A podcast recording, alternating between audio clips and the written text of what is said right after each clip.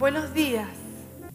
Eh, hay mucha gente que se quedó mm, con las ganas de venir, así que sos privilegiado de estar acá. Eh, disfruta este tiempo, no lo dejes, no te distraigas, no lo dejes que valga nada, porque este tiempo de estar acá es muy valioso.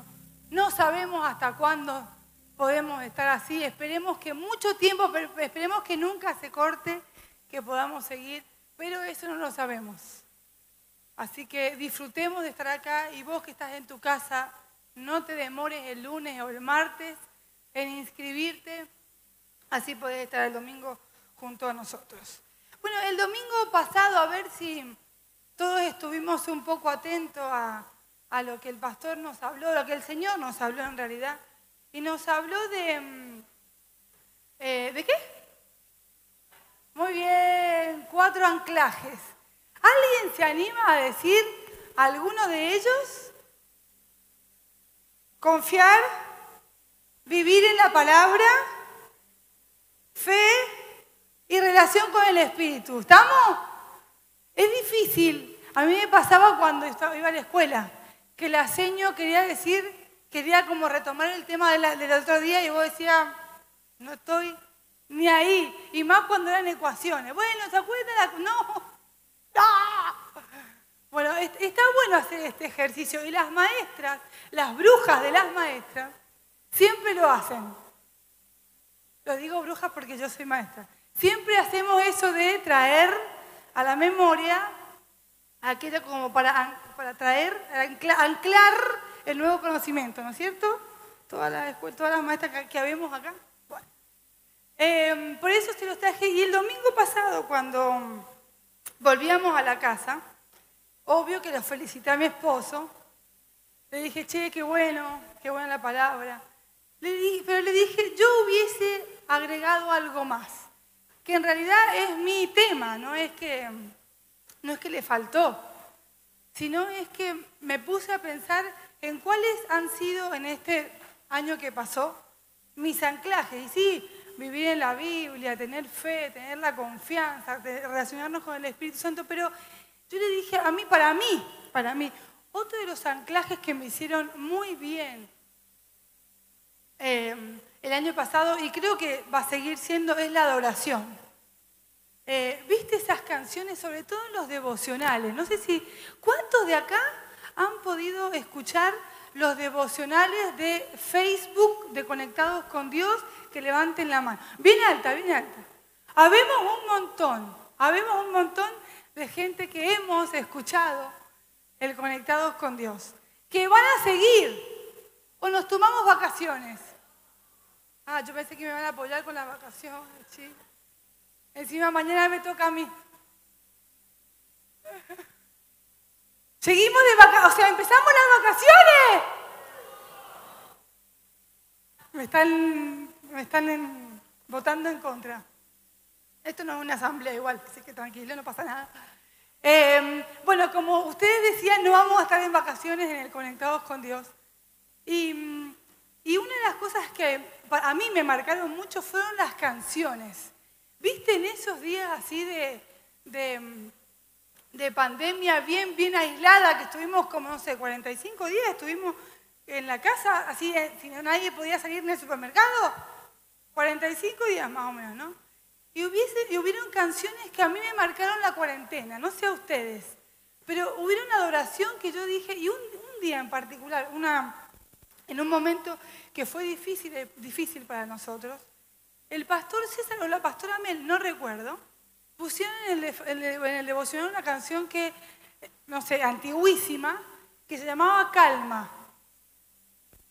Y mm, eh, es de un cantante que yo ni conocía, no es de las canciones que cantamos en la iglesia, eh, no sé de qué año estaría este hombre cantando, no tengo, se llama Rodríguez me parece, si no, si no, mal, no mal recuerdo. La cosa es que mm, muchas noches me puse los auriculares y me dormí con esa canción, que decía, así como, no lo voy a cantar, ojo, no lo voy a cantar, pero decía, em, calma, calma, que mañana vuelve a empezar, vuelve a amanecer, no todo dura para siempre. Y, Y me acuerdo básicamente de una de esas noches que estuve tan mal, que se me caían las lágrimas en la almohada y yo lloraba y decía, Señor, esta adoración me hace muy bien, muy bien. Y en realidad todos los días yo procuro, hay veces que, viste, no sé si a vos te ha pasado, a mí me pasa, que, que te levantás, a veces más o menos, a veces pum para arriba, porque soy una campanita, pero a veces me, se, me, se me pierde el, ¿cómo se llama el? ¿Cómo se llama la cosa de adentro de la campanita? El péndulo. Ah, bueno, listo. Si usted lo dice. Bueno, es la cosita que hace ruidito, a veces se me pierde. Entonces me muevo, no hace ruidito, estoy como para abajo. Y, y a mí la adoración, hay veces que yo me siento digo, Señor, ¿qué, te voy a decir? No, no, tengo ni palabras para decirte.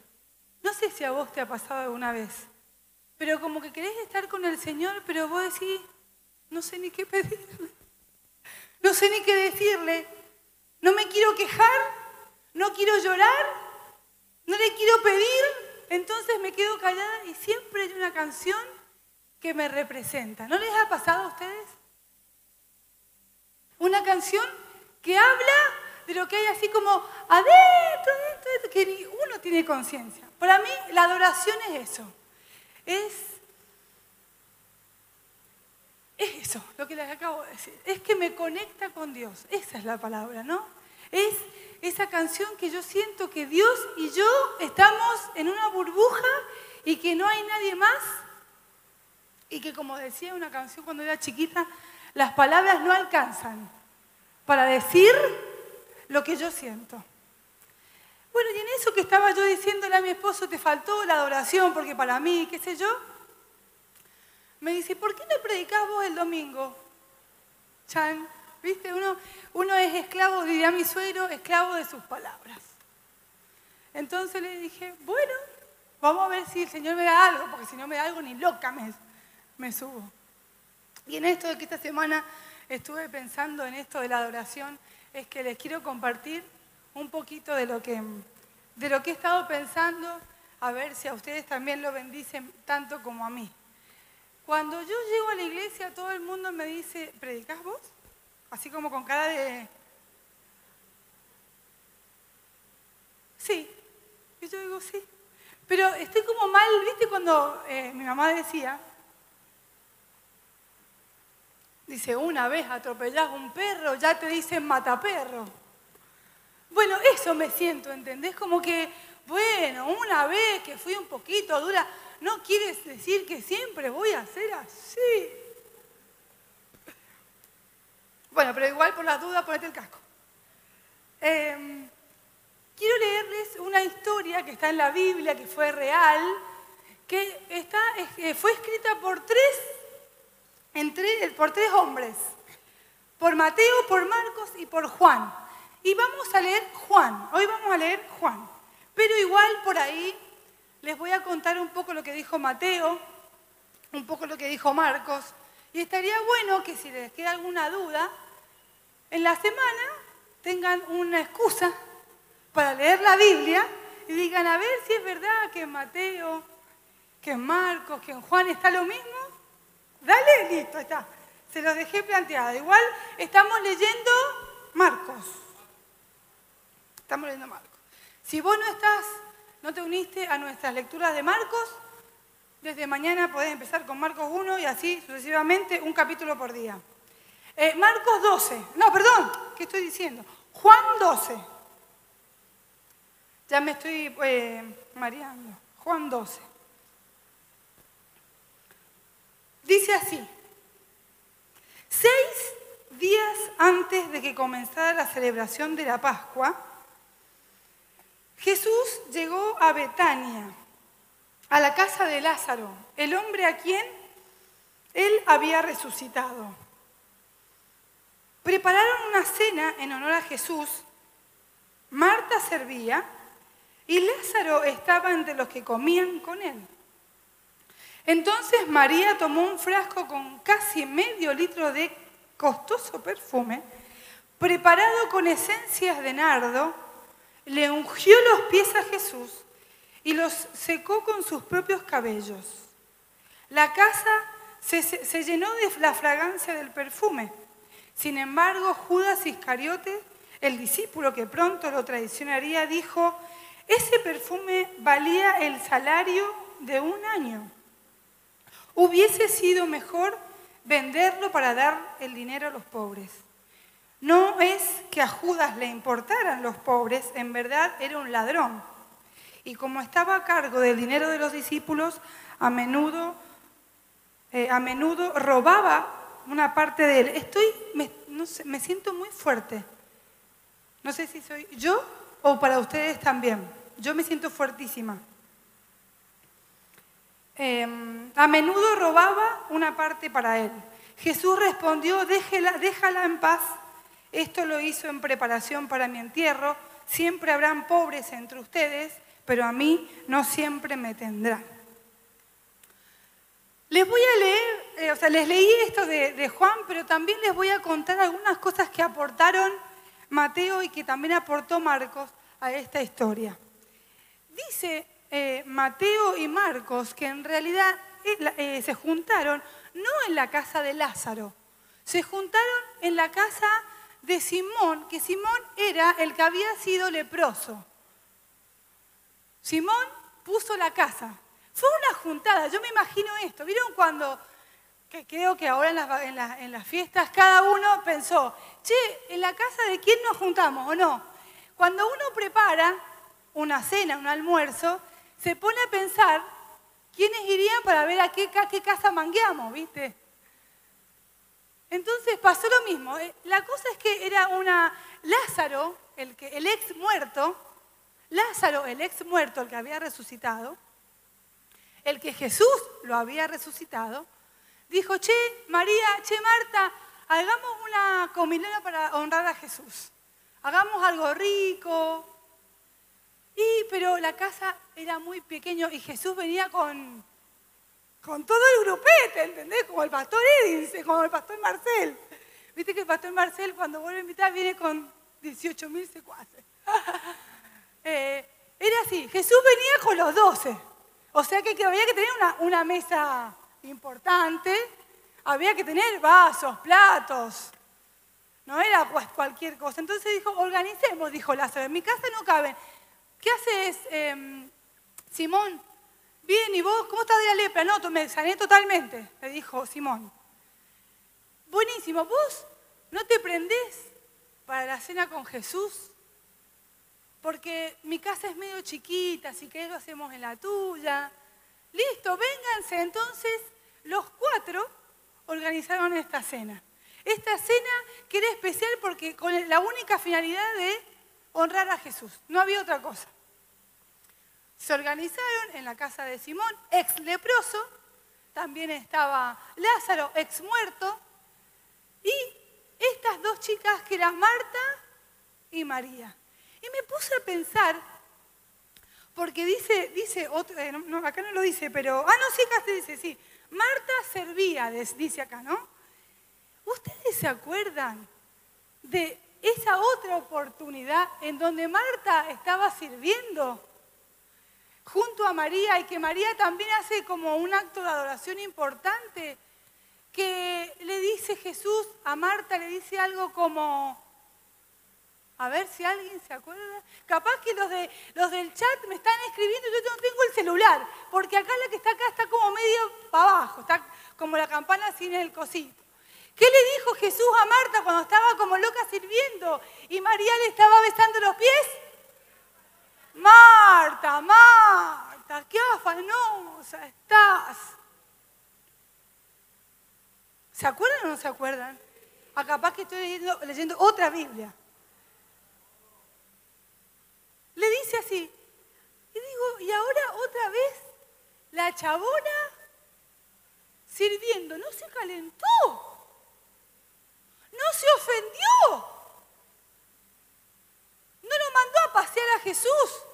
Escúchame, hay que, hay que bancarse. Que te diga Marta, más encima que te estoy sirviendo.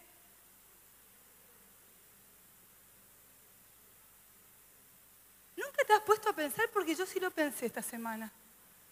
lo pensé y digo, Marta, la verdad, me encanta Marta. Desde hoy, desde esta semana, Marta para mí tuvo otra cara.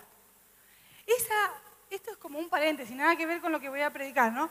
Pero, ¿viste esas personas que vos le decís, che, le faltó un poco de sal, chao, te hacen la cruz, nunca más te invitan a cenar, nunca más te... Es como que, viste que hay muchas personas que son así. Diría la pastora Ani San Benedetto. Chao, te hacen la cruz, buenas noches. Pero Marta ahí estaba otra vez. ¿Sabés qué me encanta? Me encanta pensar o imaginar esto. Se había, ¿cómo dice cuando eh, se escuchaba, se escuchaba el caucho? ¿Cómo decís vos? A caucho de esas frenadas y Marta, Marta. El caucho de las frenadas que Jesús, tranquila. Ponete, hacete un poquito como María. Y esta vez Marta, yo creo que sirvió de, otra manera, pero no dejó de servir. Viste que las iglesias, nada que ver lo que voy a predicar, chicos, pero viste que las iglesias, si alguien me dice algo, listo, yo conmigo no conté nunca más, ¿eh? Chao. Debut y despedida. Chao. ¿Por qué no empezamos en las iglesias a hacer un poquito como Marta? Que Jesús la corrigió, porque en realidad la corrigió. Le dijo, Martita, mi amor, Deja de quejarte por tu hermana. No, te, exijas o no te, excedas en el servicio. Sé un poco más equilibrada. Y acá lo hizo de vuelta. Ah, me encanta, Marta. No me digas que no te cambió la cara de Marta. Marta, ahora otra vez en este papel de servicio. Porque sabes que a la hora de servir al Señor, no importa si a aquel no le gustó cómo limpiaste el piso, no importa si el otro te te, dijo, no, así no era. Bueno, qué loco, ¿no? Qué loco. Bueno, eso nada que ver. Estaba ahí Marta sirviendo, Lázaro también, me imagino que habrá comprado la, el asado, o no sé qué, qué no sé, la comida. Simón el ex leproso feliz poniendo la casa, los cubiertos, los platos, todo recontra feliz. Los doce sentados, los doce más los otros, los otros dos, más los que servían que se paraban y que se sentaban, más María ahí, que, y de repente María con un frasco de medio litro de un perfume exquisitísimo, que dicen los teólogos que era un perfume muy difícil de conseguir, Primero por lo caro y segundo porque se necesitaba para elaborar el perfumero, no sé si está bien, el perfumero necesitaba 70 plantas de nardo para poder hacer un poquito de perfume. O sea que era no solamente por la mano de obra, sino por la cantidad de producto. Bueno, por un sinfín de cosas era un, un perfume impresionante. Dice Judas. Acá alargó el precio Judas. No importaba el precio, pero Judas lanzó el precio. Y lo que hizo María fue rompió el frasco porque dice que lo rompió, que no lo abrió. O sea que dijo, y en esa época no era todo descartable como ahora. Ahora los vasijas, ¿vieron cuando en todas las historias de, la Biblia hablan de, de, buscar vasijas? Porque no es que, bueno, me voy al descartable, me busco una botellita lleno, no. Era, busquen vasijas, porque las vasijas eran, y me imagino que también eran caras. Pero María no hizo otra cosa más que decir, lo doy todo. Doy perfume, doy envase, rompo el vidrio, no lo uso nunca más. Se lo derramo a Jesús como muestra de adoración. Y ahí sale este chico, Judas, y le dice, nena, en otra de las, de las, en de las, no sé si en Mateo o en Marcos, dice que en realidad Judas no es que lo dijo a gran voz. O sea, él fue como que él tuvo la iniciativa del, del argumento, pero dice que empezó a decirle a los otros discípulos, vos sabés lo que sale este perfume, vos sabés a cuántos pobres podríamos alimentar. Eso es como que se encargó de... Me encanta la Biblia porque hay tanto por aprender. Hay tantos detalles de la Biblia que si vos te pones a pensar dos minutos más de lo que es leerlo así rápidamente, hay tantos aprendizajes por capturar y por poner en práctica. Y en esto de, de Judas diciendo, che, qué mal, qué derroche, qué despilfarro esta mujer. Dice ahí en, Juan, Juan dice que Judas Iscariote, como que lo nombra él, porque en realidad él fue el que empezó la, la murmuración. Dice, él dice, ese perfume valía el salario de un año. Hubiera sido mejor venderlo para darle el dinero a los pobres. Entonces me, quedé pensando en esto del salario de un año. Y le preguntaba ayer a mi marido cuál es el salario mínimo vital y móvil, que no tengo ni idea qué significa ni vital ni móvil, pero es lo que dicen en los diarios, ¿viste? ¿Cuánto es el salario mínimo hoy en la Argentina? Y empecé a buscar.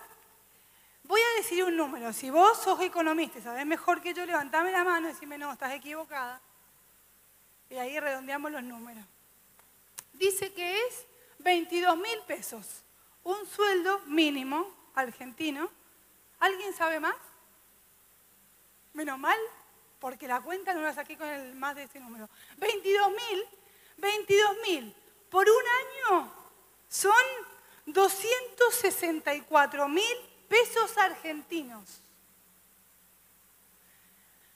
Medio litro de vino que esta mujer derrama en los pies de Jesús como un acto de honra fue 264 mil pesos argentinos, sin contar el frasco que vaya a saber cuánto costaba.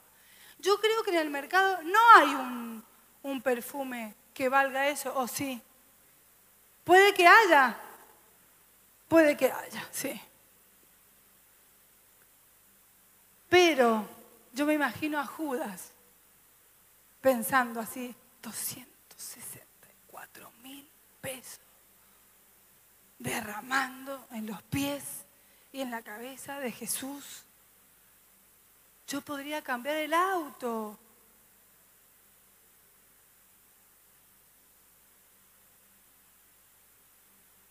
¿Sabes la refacción que hago en mi casa? ¿Sabés las vacaciones que me tomo con esa guita? ¿Sabés?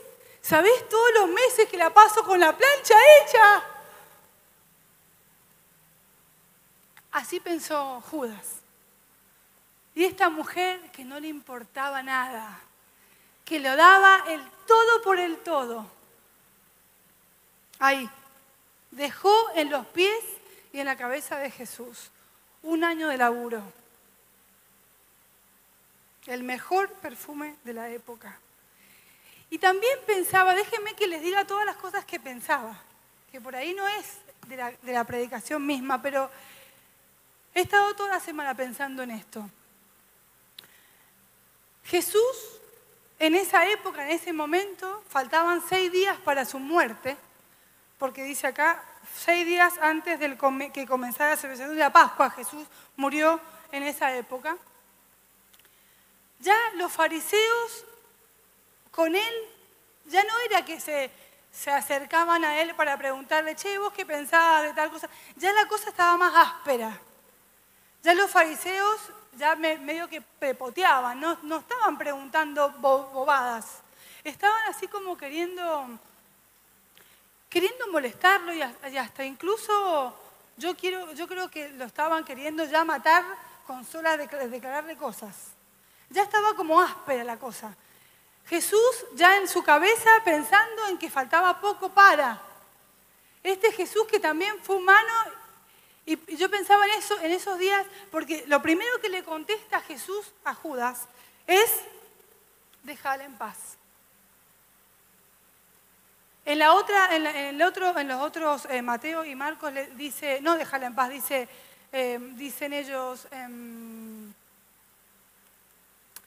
dice, eh, déjenla que bien me está haciendo, como, como que me está haciendo bien a mí. Déjenla que me está haciendo bien a mí. Yo me imagino, después dice, me está, em, me está preparando para mi entierro, porque Jesús ya estaba luchando, no solamente con las pides, con, la, con los fariseos que, le estaban haciendo cada vez más tensión, sino con sus propias sensaciones y sentimientos, ¿no? Me está, me está haciendo bien, me está preparando para el entierro, faltaban seis días, Jesús lo sabía porque siempre lo supo. Este Jesús que también eh, en, un, en, un, momento con, con su papá le dijo, papá, haceme pasar esta copa, por favor. O sea, que no era algo grato, no estaba en una situación grata, ¿entendés?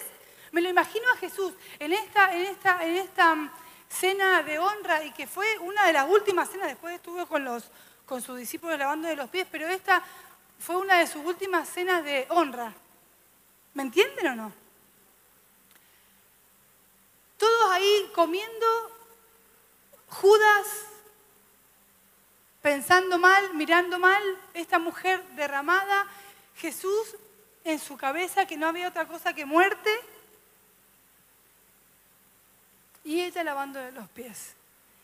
Yo digo, digo, capaz que estos, estos cuatro, estos cuatro, María, Marta, el ex leproso, el ex muerto, estos cuatro organizando una cena medios inocentes porque no sabían lo que pasaba, no sabían con cuán prontitud ya Jesús no estaría con ellos. Esto de, se les prendió la lámpara, ¿entendés? Se le prendió, dijeron, hay que hacerle una cena al Señor para honrarlo. Y se fueron con todo, se fueron con, un, con, una, con una zona espectacular, con una casa más grande para estar cómodos, con una María que es así, sabía servir, con una María que era la garantía de un buen servicio, con una María que estaba siempre sonriente, sabía lo que significaba servir. Ya está, con María servicio garantizado. Y con una, eh, perdón, con una Marta, y con una María que siempre tenía esta adoración, yo le puse extravagante. Era como fuera de lo normal, de lo natural. Por eso, em, sí, una cena está bueno, pero María hizo un poquito más, hizo esto de una adoración extravagante de romper un frasco y, y, rociarlo en los pies de Jesús y en su cabeza.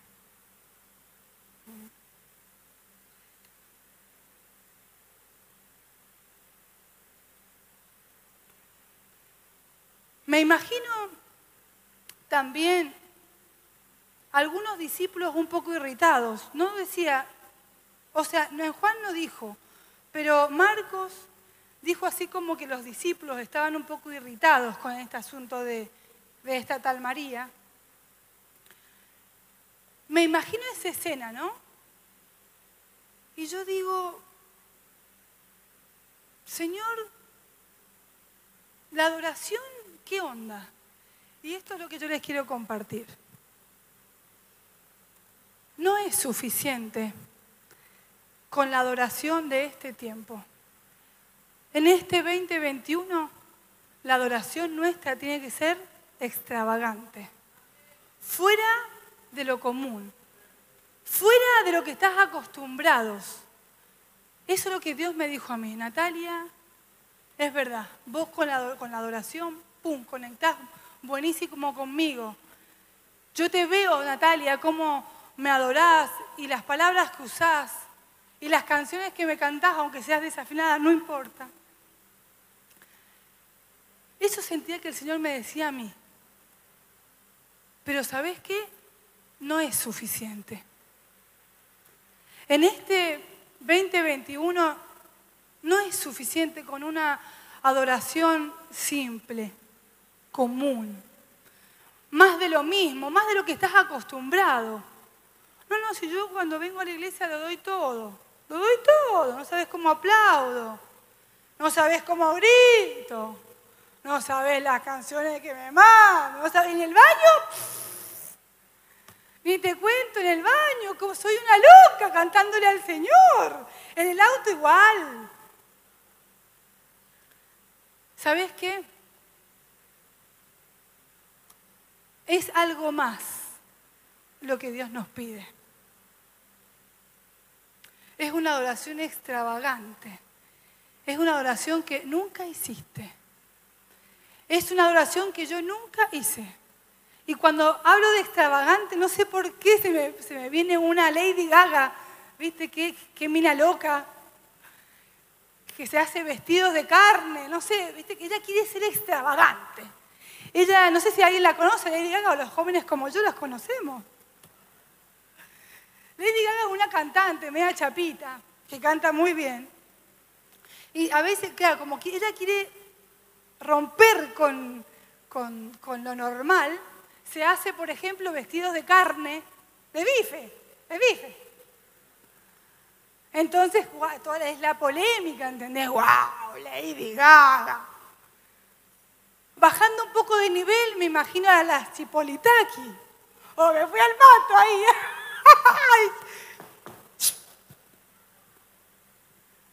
Esas minas que quieren pasar inadvertidas, no, pasar inadvertidas, se dice, no, no pasar inadvertida, eso, no pasar inadvertida. Quiere que acá vengo yo. Eso es para mí extravagante. Que vos decís, vas caminando decís, por ejemplo, estoy viendo un chico que acá en este, en este auditorio con la cabeza, mitad turquesa, mitad rosado. Eso es extravagante, ¿entendés? Eso, y justo se está sentando. Algo fuera de lo normal, fuera de lo común, fuera de lo que siempre haces. Esa es la cosa. Eso es lo que Dios en este 2021, además de todo lo que el pastor y el Señor nos dijo a través del pastor el domingo que pasado, yo creo que este año es esto, una adoración extravagante. ¿Sabés qué dice la Biblia acá? Dice que la casa se llenó de la fragancia del perfume de nardo puro. Toda la casa se llenó. Y después, más abajo, dice que, viste que en los pueblos se, se rumoreaba, se empezó a pasar la voz de que estaba en la casa de Simón, el ex leproso. Muy bien, estamos, estamos, estamos ready. El ex leproso se pasó la voz de que en la casa del ex leproso estaba Jesús con el ex muerto y todas sus hermanas y todos los discípulos cenando. Entonces todos los chusmas querían ver si realmente Lázaro estaba de pie o era toda una farsa. Entonces dice la Biblia, después, no lo voy a leer porque si no estaríamos tres a mil años, y mi suegro después me reta porque me, dice, estuviste una hora. Em, eh, dice que se empezó como a, a acercar la gente para chusmear, a ver qué estaba pasando en la casa de Simón. Y yo me imaginaba esto cuando leía que la, la casa se llenó de la fragancia de este perfume, perfume de nardo puro. Ibas a la cocina, ibas a la pieza, ibas al baño, lugar complicado para que haya un buen... Y yo me imagino el, perfume yéndose por las ventanas para afuera. La gente ahí, los chusmas, los chusmas, los que venían a ver qué onda, oliendo la fragancia de, esta, de este perfume impagable.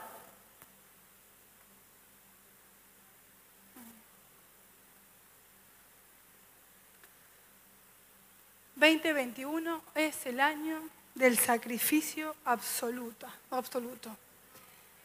Del sacrificio absoluto, ¿sabes qué? Todo tiene que ver con tu actitud.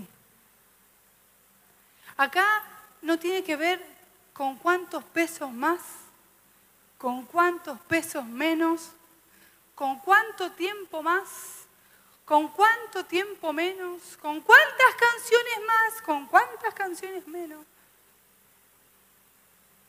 Esto se trata de una entrega total. Y que borremos la línea de lo que es secular y lo que es santo. Que todo sea todo. Que todo sea santo. Que ya no haya momentos de adorar. Que vos seas adoración. Que yo sea adoración. Que se borre esta, esta línea diabólica. Mira lo que te voy a decir. Hay una línea diabólica puesta por, por algunas personas que en la iglesia adoramos, somos santos, llega el pastor a la casa, ni qué decirte. Ahora de repente cuando me encuentro solo, cuando solo está mi familia y mi, y mi mujer. Entonces esa es la línea de lo secular y de lo santo.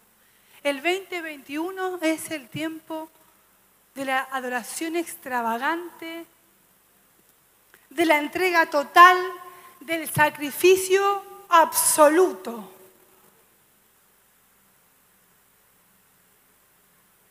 Porque con poquito no sirve.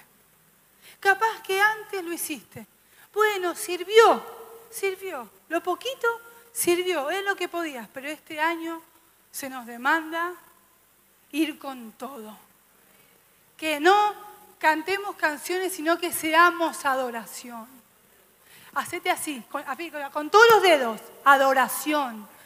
Yo, toda, toda, pura adoración en el trabajo, en la casa, en la familia, con mis amistades, con mi mujer, con mi esposo, con mis hijos. Adoración pura.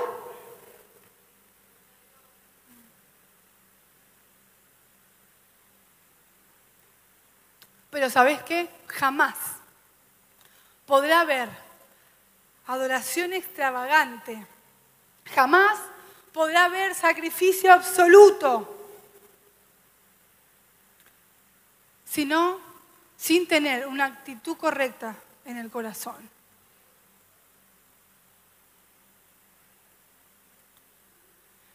Pensaba en esto y mm, me quiero apurar.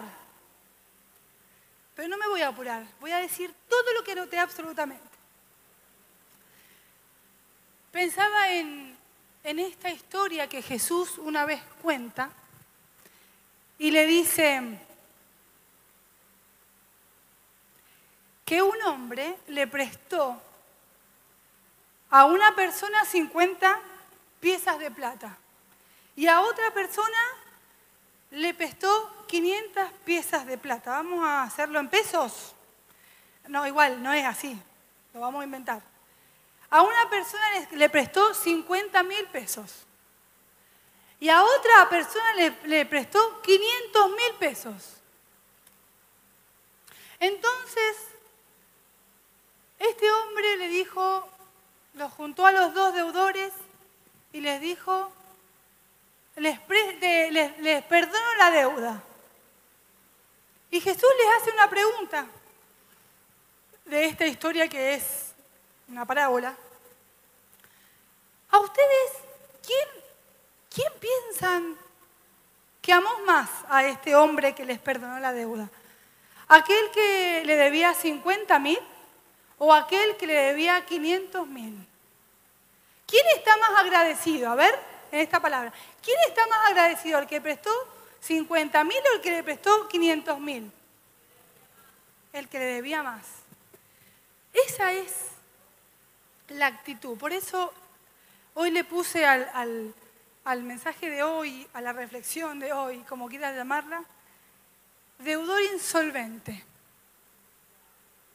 Solo pueden adorar extravagantemente, hacer sacrificio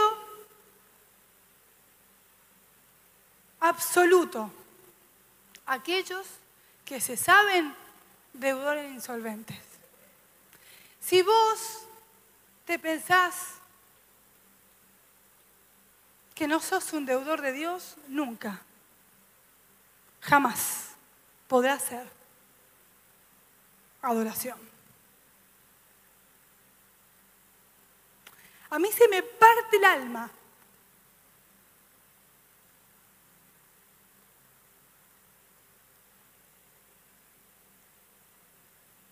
Cada vez que pienso esto de Dios y yo. Porque hay muchísimas veces que pienso y miro para atrás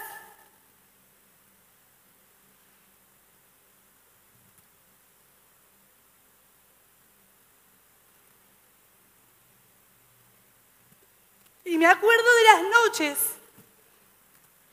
con el Fera durmiendo que estábamos más perdidos que mormón sin bicicleta, que nos mirábamos a la cara y ahora qué vamos a hacer. Teníamos, no sabíamos para dónde ir. Teníamos un vacío gigante adentro.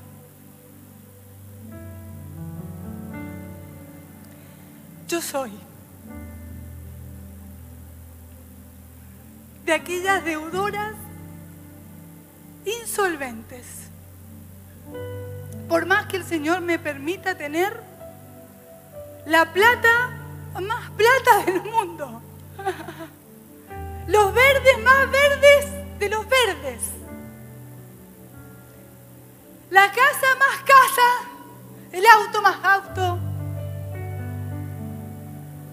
El Señor me resolvió acá adentro.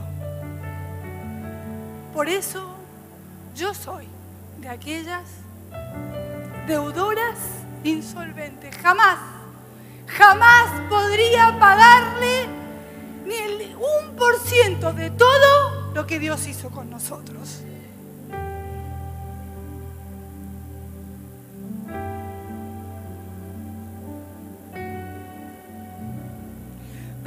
Aquellos que se sienten merecedores, porque se han portado bien.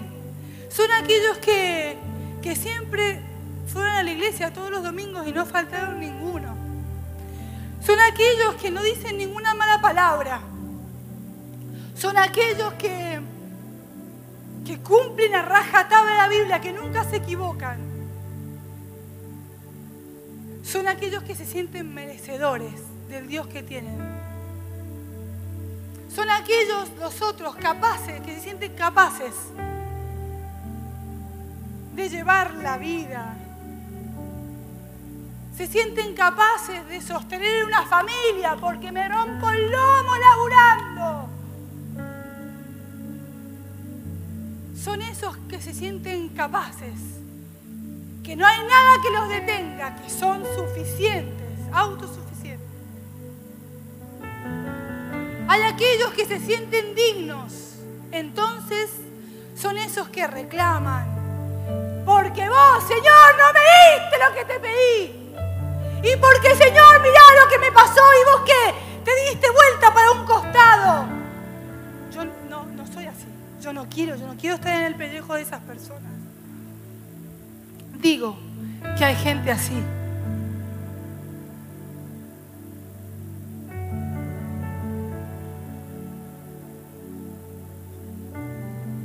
Eso jamás. Nunca. Nunca, nunca, nunca, nunca, nunca. Podrán hacer adoración. Nunca.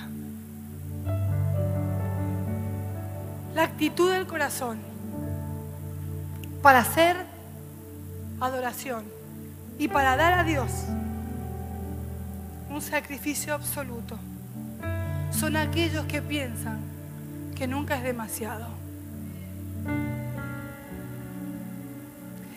Señor, nunca es demasiado para devolverte todo lo que hiciste por mí y por mi familia.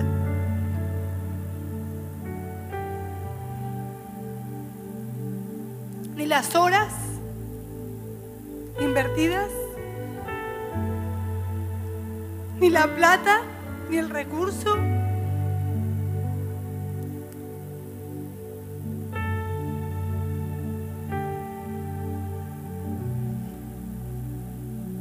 ¿Sabes qué? Tengo esa sensación en mi corazón que no hay tiempo que perder, que es necesario que el perfume de esta adoración extravagante empiece a salir por la puerta de tu casa, por la ventana, y que empiece a ir por todo el mundo. Porque la muerte, así como hablábamos con Alfred esta semana, la muerte de, la generación de Moisés, de la generación de Jesús, y ahora todas estas muertes que van a empezar a suceder, no es por nada es porque hay algo que el diablo sabe que va a pasar y que quiere interrumpir. Es tiempo de que nuestra adoración sea extravagante. Que vos seas adoración. Y que no estés pensándola tanto. Que eso es lo que hizo esta mujer, María no se puso a sacar cuentas de cuántos meses laburó. Y no estoy hablando de plata. Eso es lo más loco. Yo no te estoy hablando de plata. Te estoy hablando de una actitud del corazón. Capaz porque siempre, siempre, siempre vas a tener en tu corazón y en tu mente, Señor, nunca será demasiado. Nunca te podré pagar Nunca será demasiado, nunca te podré pagar lo que vos hiciste por mí. Actitud del corazón. ¿Y sabes qué? Ahí estaba Judas comiendo de la misma comida de Jesús. Disfrutando del mismo servicio que le prestaron a Jesús. Los mismos platos, los mismos cubiertos, las mismas copas, el mismo vino, la misma carne. Pero el corazón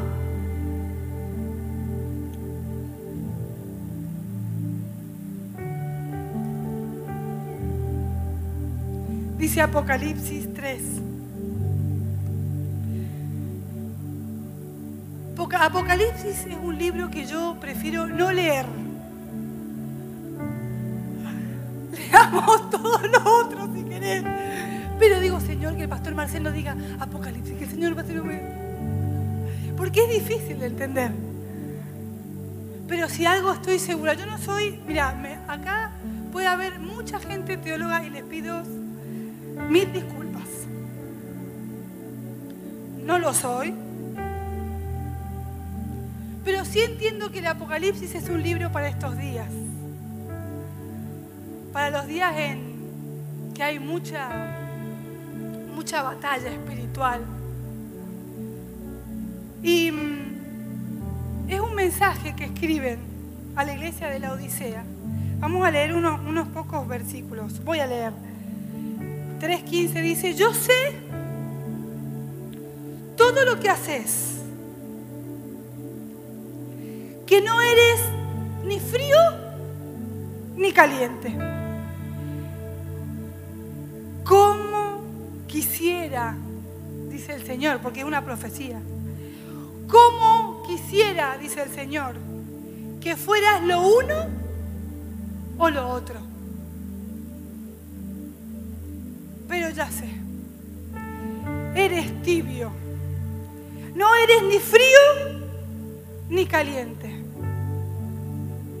Y después, en esta versión dice, te escupiré de mi boca. Pero hay otra versión, que de aquella me agarro, que dice, estoy a punto de escupirte de mi boca. ¿Sabés cuál es la diferencia entre lo que leí recién y lo que está en la otra versión? Es que hay una oportunidad. Hay una oportunidad para convertirse en caliente o en frío. También, ¿por qué no? el 17, tú dices, soy rico, tengo todo lo que quiero, no necesito nada. Y no te das cuenta de que eres un infeliz y un miserable.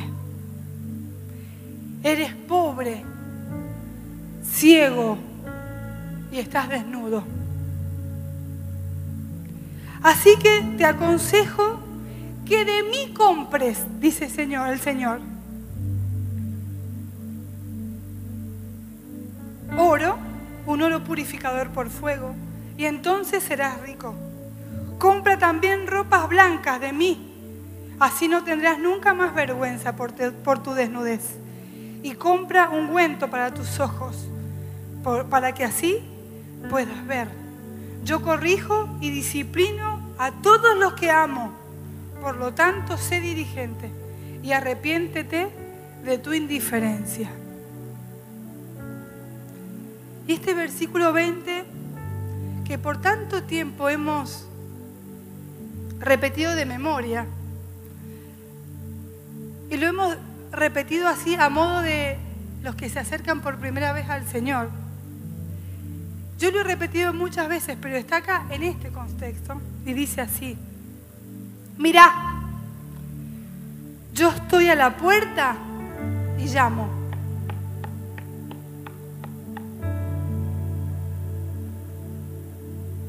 Si oyes mi voz y abres la puerta, yo entraré y cenaremos juntos como amigos. Oh, yo me muero. Me muero si el Señor me deja fuera de esa relación de adoración permanente.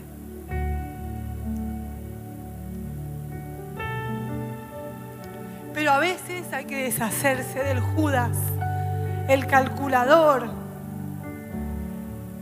el lógico, el racional.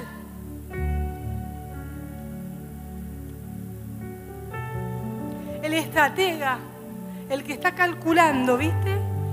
No me hiciste tal cosa, en esta oportunidad vos me, me hicieron esto en la iglesia. Te dejo, chao. ¿Y el Señor? Pero ¿sabes qué? Hay una nueva oportunidad.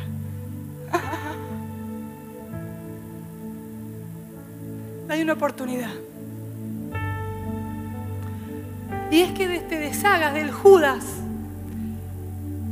o de esas declaraciones y argumentos mentirosos que tenés en la cabeza que no te permiten ser adoración y ser un sacrificio.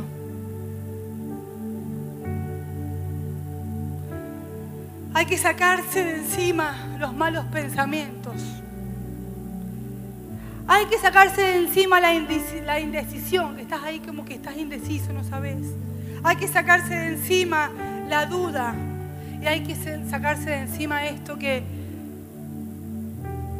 tantas veces, tantas veces dijimos, hasta ahí, ahí, yo ahí, yo ahí. Sabes que nosotros venimos de, hace mucho tiempo fuimos a una iglesia. Y yo me sentí muy usada. Éramos encargados de los niños.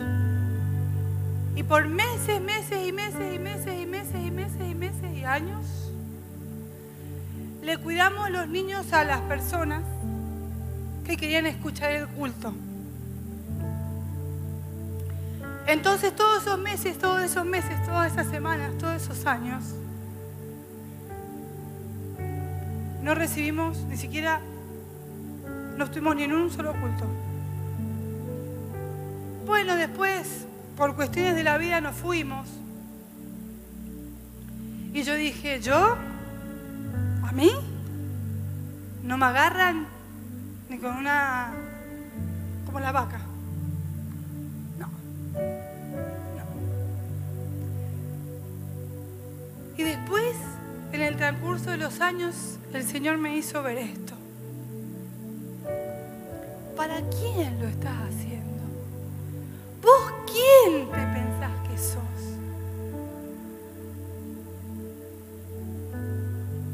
Y hoy te puedo decir, y le puedo decir al Señor, Señor, yo quiero ser un sacrificio a sacrificio absoluto.